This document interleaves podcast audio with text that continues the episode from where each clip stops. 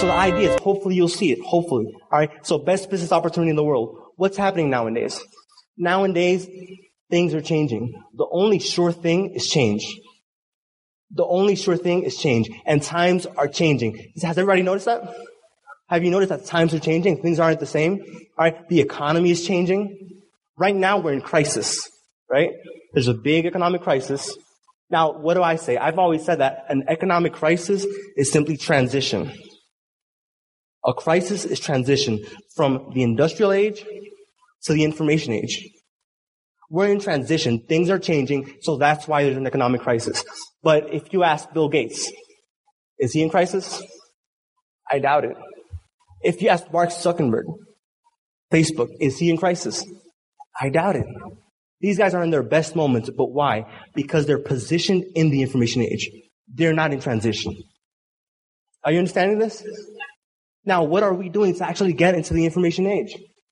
That's where the, that's where everything is. What do I see? I understand that if we're in transition, sooner or later that transition is going to stop and it's going to already finish. What are you going to do when it's when it's finished? When jobs aren't like the way they are now, where businesses won't be running the way they are now.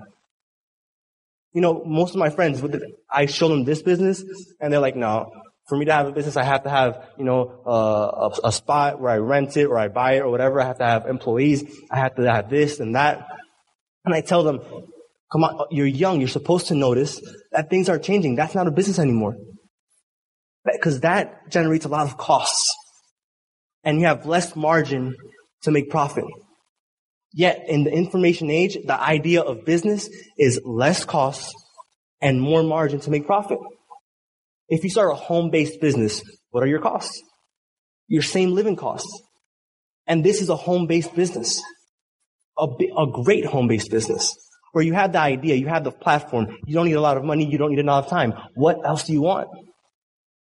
If you go out there and you ask someone, if you can start a business, and I already gave you the idea, an idea that works, it's not, let's see if this works, an idea that's been working for 53 years, if I told you you had to invest practically no money, if I told you you didn't need a lot of time so you don't have to leave your job, you don't have to leave anything, you just start doing this part time in the information age, not a traditional business, who would say no to that? That's a great way to contact people. Who would say no to that? You know, it's common sense and everybody now is looking for an opportunity. Okay? So get into the information age. And this is an information age business. Another thing, nowadays, the people that make money in the world create networks. It's good for you to understand that. Create networks.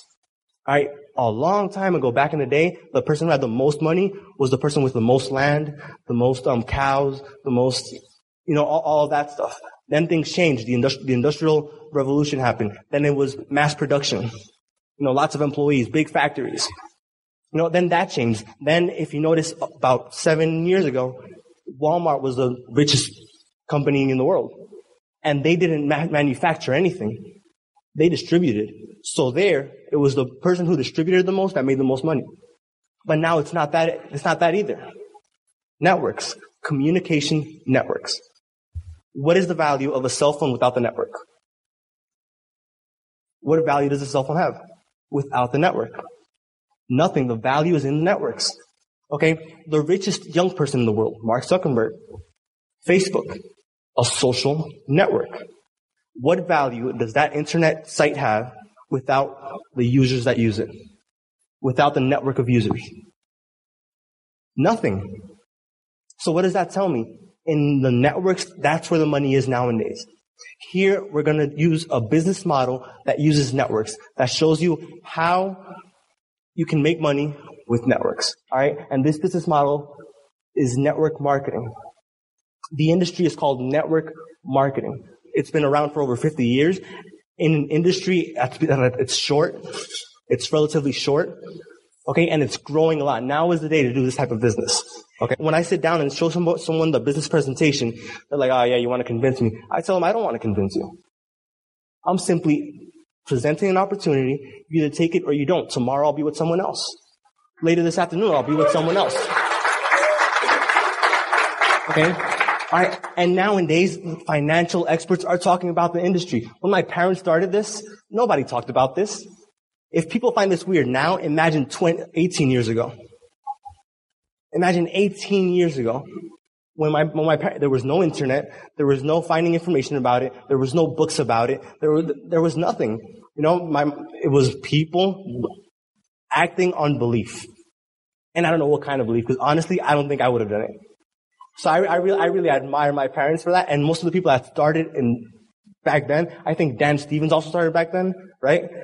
But nowadays, you have books, you have um, courses, you have you have everything. I mean, you have Robert Kiyosaki, a financial guru. He wrote Rich Dad Poor Dad, and he has two books on this industry. One is called The Business of the 21st Century. I recommend it. I recommend it 100%. He gives you great stuff in there. The Business of the 21st Century. And the other one is um, The Business School or School of Business. In Spanish, it's Escuela de Negocio, so I'm guessing it's School of Business. All right, great books on the industry where he talks about how this is the perfect business. Him, not me. You have Paul Zane Pilzer. Paul Zane Pilzer won the Nobel Prize in economy. I mean, I think he's a person with credibility enough to actually listen to him. He wrote a book to um, predicting the crisis. He advised financially two different presidential administrations here in, in the U.S. This guy knows what he's talking about. And he says that from this industry is where, is where the next wave of millionaires is coming. That's what he says, not me.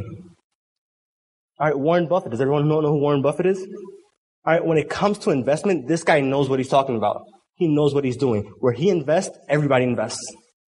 All right, he's invested in three different companies in this industry.